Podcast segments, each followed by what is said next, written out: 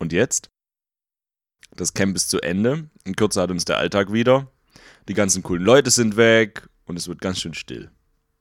Zu still.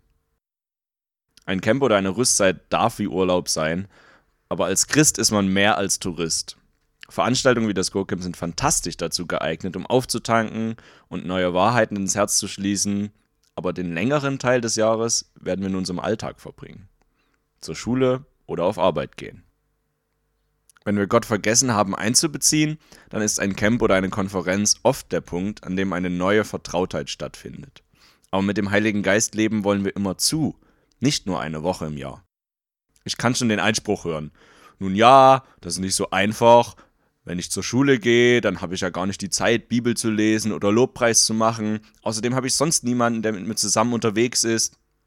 Okay, stimmt. Es ist nicht so einfach. So viel Zeit, sich auf Gott allein einzulassen wie auf dem Camp, hat man im Alltag wahrscheinlich wirklich nicht. Aber das ist auch überhaupt nicht der Punkt. Gott kennt doch deine Situation und er hat dich immer im Blick. Er sehnt sich nach Beziehung mit uns. Denkst du, er kann nicht mit uns Gemeinschaft haben, nur weil wir wenig Zeit erübrigen können? Wenn das wahr wäre, dann müssten wir alle ins Kloster gehen. Der Trick ist, deine ganz alltäglichen Dinge mit dem Heiligen Geist zusammenzutun. Wir dürfen uns mit ihm unterhalten, auch über Alltägliches. Wir dürfen ihm Fragen stellen, auch über Alltägliches. Wir Menschen trennen viel zu oft zwischen, das ist jetzt eine geistliche Sache und das ist eine weltliche Sache. Das Resultat ist, dass wir den Heiligen Geist aus den meisten Lebensbereichen raushalten. Aber die Wahrheit ist doch, er ist immer bei uns.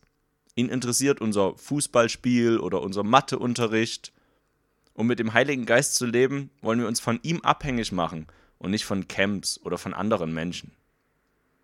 Bei Johannes Kapitel 14 steht ab Vers 16 folgendes. Und ich werde den Vater bitten, und er wird euch einen anderen Ratgeber geben, der euch nie verlassen wird. Es ist der Heilige Geist, der in alle Wahrheit führt. Die Welt kann ihn nicht empfangen, denn sie sucht ihn nicht und erkennt ihn nicht. Ihr aber kennt ihn, weil er bei euch bleibt und später in euch sein wird. Nein, ich werde euch nicht verwaist zurücklassen. Ich werde zu euch kommen. Die Welt wird mich schon bald nicht mehr sehen, doch ihr werdet es. Denn ich werde leben und ihr werdet auch leben. Jesus lässt uns nicht verweisen. Wenn der Alltag dir mit Gegenwind ins Gesicht schlägt, dann denk daran, er wird uns nie verlassen. Noch ein paar Tipps will ich dir mit auf den Weg geben. Schau auf Jesus an jedem Morgen und Abend, bitte ihn um Führung an jedem Tag. Was er dir sagt, das schreibe auf und sei dankbaren Herzens. Und am wichtigsten, beziehe den Heiligen Geist in deinen Alltag mit ein. Das soll's von mir gewesen sein.